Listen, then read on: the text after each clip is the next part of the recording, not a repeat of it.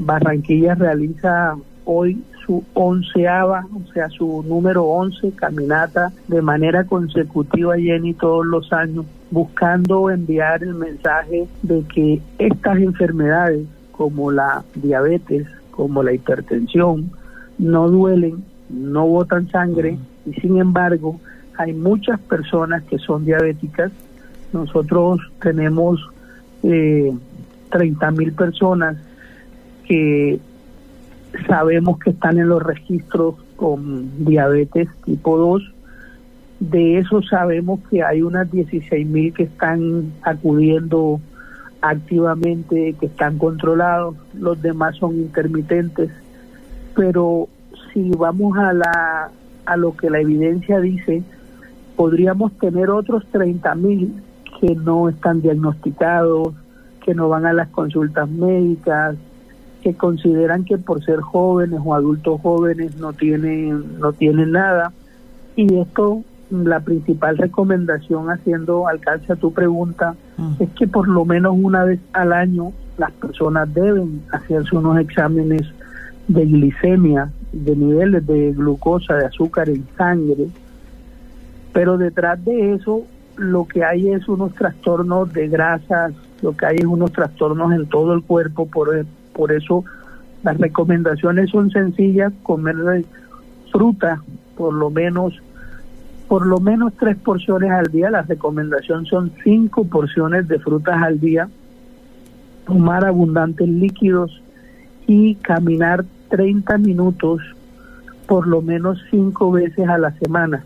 30 minutos que no tienen que ser seguidos los 30 minutos, por eso la recomendación de tomar escaleras, de coger escaleras y no ascensores, de hacer aseo, de bailar, por eso las personas que están en las casas pueden tener una mejor eh, salud a veces que otros que, que de pronto el, trabajo, eh, la posición de sedentarismo limita mucho. Hay que buscar caminar, hay que buscar consumir más frutas y lo más importante, acudir y cumplir en aquellos que son diabéticos ya, estar pendiente de sus controles para revisar sus ojos, para revisar sus pies, para revisar su corazón, para revisar el riñón, para revisar todo el cuerpo, porque, porque estas son enfermedades que tienen complicaciones en todo el cuerpo. Secretario, le iba a preguntar, por ejemplo, el comer frutas. La gente dice, cuando uno tiene, cuando la gente tiene diabetes, no coma fruta o coma una específicamente. ¿Eso es real? ¿Eso es un mito? Si la persona no es diabética, debe consumir y puede consumir todo tipo de frutas. Frutas de la cosecha, frutas que sean las que están más económicas, frutas que se pueden comprar en el mercado a un costo muy bajo. Es es esa fruta, no se está hablando de, pera y manzana, no. Todo tipo de frutas, cuando ya la persona es diabética, las frutas y los alimentos tienen unas, unos contenidos de azúcar que habría que mirar porque unas, las que tienen más contenido glicémico, las que tienen más azúcares, hay, hay unas recomendaciones en pacientes diabéticos que no están controlados, a los cuales habría que tener eh, eh, cuidado y no consumo de alguna fruta. Es decir, en términos generales, aún un diabético controlado, y eso lo define el médico tratante, un diabético controlado también podría no tener ningún tipo de limitación con las frutas. Las frutas y las verduras es la mejor manera de evitar la diabetes o de controlarla de mejor manera. Ahora, ¿quiénes sufren más de diabetes, los hombres o las mujeres? Y si es el caso, ¿en qué edades están? Si es para hombres, esa es otra pregunta también. La, la diabetes en este momento hay suficiente evidencia de que ya no es una enfermedad de mayor de 60 años, de que ya no es una enfermedad de mayor de 40 años, de que ya no es una enfermedad de mayor de 18 años, como ha venido históricamente comportando.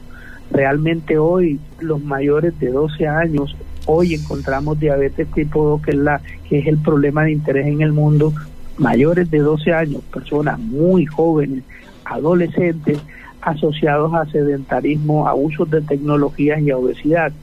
Los comportamientos son hoy por hoy, aun cuando tenemos eh, en, el comportamiento del sobrepeso y la, y la obesidad muy similar en hombres y mujeres, se nota más que el sobrepeso y la obesidad en hombres que en mujeres. En nuestra ciudad hemos encontrado más en mujeres que en hombres el sobrepeso y la obesidad. Es decir, que se viene tomando una tendencia de ser similares tanto en hombre como en mujer, pero el dato más relevante de género es más hacia abajo y es de edad, que cada día es una enfermedad en personas jóvenes y hace unos 20 años era una enfermedad solo en mayores de 45 años. ¿Por qué está ocurriendo eso? Por evidentemente el cambio de estilos de vida, el mayor consumo de comidas eh, con muchos eh, con muchos azúcares, con azúcares refinados. Pues esperemos que estas medidas que hemos visto alrededor de, de ley de obesidad, de, de los impuestos a las bebidas azucaradas, desincentive el consumo de bebidas azucaradas y incremente, e incremente el consumo de agua.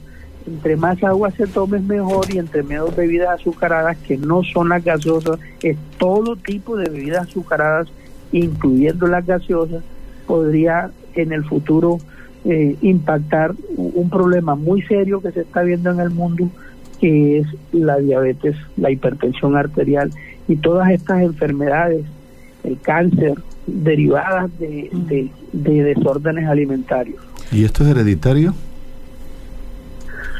Hay una carga genética, siempre uno ve que el paciente que tiene diabetes tuvo padres o hermanos o tíos o abuelos que tuvieron diabetes tipo 2. Sin embargo, eh, no es exclusiva la carga genética, debe estar combinada con estos problemas de sedentarismo y obesidad para que se desencadene la diabetes tipo 2. El problema es que las personas sabiendo que en la familia padres, tíos, hermanos sean diabéticos, no empiecen a cuidarse, no tengan en cuenta eso. Ahora, secretario, yo le pregunto, eh, por ejemplo, y las personas que tienen esta enfermedad o que no saben que la tienen, ¿cuál es el examen que les va a decir usted tiene altos niveles de, azúcar, usted está propenso a ser diabético? Todas las personas, por lo menos todos los mayores de 18 años, una vez al año deberían tener un examen de azúcar en la sangre, lo que llamamos glicemia, mm. o una prueba que se llama hemoglobina glicosilada, que se le ah. pide también a las personas y es la que mejor hoy controla a los pacientes que están en nuestros programas de diabetes. Esas pruebas, si salen positivas, si el médico le dice usted tiene diabetes, ella no, ese, ese diagnóstico es para toda la vida. Ese diagnóstico no, ella puede bajar después porque las personas dicen voy a cuidarme y luego al mes, a los dos meses, a los tres meses le podría salir normal y las personas hacen negación, es natural y luego piensan que no tuvieron diabetes y es muy común escuchar a las personas decir, una vez me salió un poquito alta, pero ya después se me normalizó. No, la persona que se le dice, usted es diabético, usted es hipertenso, debe cuidarse, eso es para toda la vida, pero lo más importante es que si se cuida, no va a morir de un infarto del miocardio, del corazón, no va a morir de un infarto cerebral, no va a tener disfunción eréctil, no va a tener insuficiencia renal, no va a tener un pie diabético y muchas veces encontramos estas complicaciones en pacientes que hace años le habían dicho usted es diabético. Hay como realmente es una enfermedad que no duele, repito, el, el sistema de salud lucha con una enfermedad que se llaman enemigos silenciosos la diabetes y la hipertensión arterial no duelen, no botan sangre, la gente cree que no existe, que no la tiene, pero debuta en las urgencias, en los servicios de salud, con las dos principales muertes en todo el mundo. Las causas de mortalidad en el mundo son el infarto cerebral y el infarto del miocardio. Y en todo el mundo la, las causas de estas mortalidades es la hipertensión y la diabetes. Oiga, me están preguntando, me están eh, escribiendo. escribiendo y me preguntan qué es lo que está, lo, cuáles son las causas de la diabetes. La diabetes tiene una carga genética, como preguntaba Osvaldo, pero, pero la causa primaria es que las personas no caminan y no comen frutas y verduras. Y eso lo cambian por sedentarismo, es decir, por, por estar muy quietos, por las razones que sea. Y segundo, por el consumo alto de azúcares refinados. Esa realmente es la causa del sobrepeso y la obesidad y después llega la diabetes. Las personas al principio no sienten nada. La diabetes es una enfermedad sintomática. Cuando ya la persona se le detecta en una prueba sanguínea que tiene la glicemia por encima de lo normal, se estima que entre 2 y 5 años ya ella venía teniendo ese problema. Y cuando una persona tiene una infección, una, una insuficiencia renal, cuando tiene una insuficiencia cardíaca, cuando tiene un infarto, cuando orina y llega sangre en la orina, llega, perdón, hormigas en la, en, la orina, que es algo muy común, muy anecdótico en la comunidad, cuando hay un pie diabético. No menos de 10 años tiene esa persona de ser diabética. Es decir, que luchamos con que es una enfermedad sin síntomas al principio, sin síntomas durante por lo menos cinco años. Y como es asintomática, las personas no le prestan atención. Y a los oyentes decirles, si a usted le dijeron que es diabético, es diabético, si se lo dijo un médico, si es hipertenso, es hipertenso, cumpla las recomendaciones. Lo primero que se dice es caminar y comer bien y comer sano. Después, si eso no se cuida, pasa medicamentos y después cuando no se puede con medicamentos son muchos medicamentos y ya se manejan luego es complicaciones. Hay que escuchar, hay que seguir las recomendaciones de los médicos. Son muchas personas diabéticas. A todos ellos les pedimos que se cuiden, que, que el que no se cuida está destinado a tener un infarto del miocardio o un infarto cerebral. No hay otro destino para un paciente diabético o hipertenso que no se cuide. El que se cuida no va a pasar nada, va a morir de cualquier otra cosa durante muchos años de vida, pero no de eso. Óigame, secretario, me están diciendo, sí, sí, me están diciendo, por ejemplo, y que unas, unos síntomas, aquí me escriben los oyentes y me dicen, si se siente fatiga, sed, hambre, exceso de orina, visión borrosa y pérdida de peso. Esos son los síntomas de la diabetes florida, es cierto, esos son los síntomas de la diabetes. Cuando la persona empieza a perder peso, cuando la persona come mucho, cuando la persona orina mucho, cuando la persona toma muchos líquidos. Pero el mensaje a los oyentes, ahí ya lleva cinco años de ser, de ser diabético. Ahí no es cuando es diabético, ya lleva cinco años. Muchos de los que no tienen eso hoy son diabéticos la recomendación, vaya al médico, hágase sus exámenes y si le dicen no, no diga lo contrario, no, yo me siento bien, yo no tengo nada, es diabético y hay que cuidarse. Por ejemplo, me hablan del nivel de azúcar en sangre, un examen para ser normal, ¿qué ¿en qué rango debe estar, secretario? La prueba que, que tenemos en el mundo es la glicemia, niveles de azúcar en sangre y la hemoglobina glicosilada. La glicemia tiene una desventaja, que las personas se cuidan el día anterior o los dos días anteriores y le podría salir una glicemia normal sin serlo. La, hemoglobina glicosilada es una la hemoglobina glicosilada es un examen que me muestra los últimos tres meses. Las personas deben tener menos de 6.5 en hemoglobina glicosilada y las personas eh, eh, deben tener menos de 100, entre 60 y 100 miligramos por decilitro en la glicemia. Cualquier valor por encima de 100 en la glicemia en ayunas y cualquier valor por encima de 6.5 en la, en la hemoglobina glicosilada habrá que revisar porque muy seguramente es diabético o por lo menos tiene una intolerancia o un problema en el manejo de sus azúcares y habrá que estudiarlo.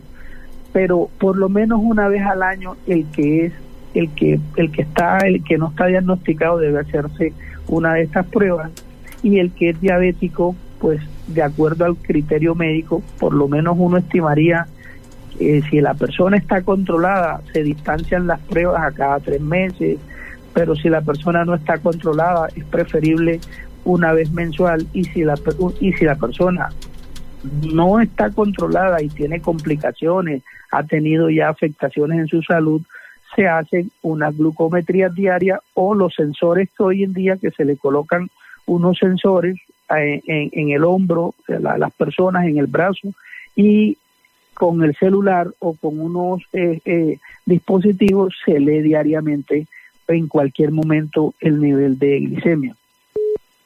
Cierto, Jenny, verdad que la, eh, uno regularmente eh, eh, trata de engañarse y engañar el resultado, porque ese día entonces, dos días antes o tres días antes, evita comer alimentos grasosos, evita comer exceso de azúcar. O hace un ayuno prolongado desde la tarde al día siguiente que se va a hacer el examen. Se le está haciendo trampa a la salud, no se le está haciendo trampa al médico, al sistema de salud. Realmente de fondo es una persona que está negando su enfermedad y no es adecuado, no es conveniente, pues no, no es lo mejor. Pienso que lo mejor es cumplir eh, y hacerse bien las pruebas y seguir las recomendaciones médicas. Bueno, médico. para terminar, eh, secretario, ¿cómo terminamos este año en materia de enfermedades, infección respiratoria aguda? ¿Cómo cuidarnos? ¿Y eso se ha incrementado, se incrementa siempre para esta época? Estamos teniendo un control en general de las enfermedades. Evidentemente las lluvias siguen explicando casos de infección respiratoria aguda. Sin embargo, el comportamiento epidemiológico es el adecuado. El dengue se encuentra en el canal endémico, es decir, no está en niveles epidémicos. Eh, las recomendaciones siempre va a ser evitar exponerse a, estas lluvias y en caso tal de tener malestar general, fiebre, escalofríos o cualquier sintomatología, acudir al médico, tener reposo, tomar abundantes líquidos. Eh, la enfermedad respiratoria aguda, la infección respiratoria aguda por influenza y por eh, eh, COVID tienen vacunas, todos deberían estar vacunadas, siempre es un buen momento para ponerse las vacunas y estar al día y cuidarse, protegerse de las lluvias para evitar estos resfriados o infecciones respiratorias.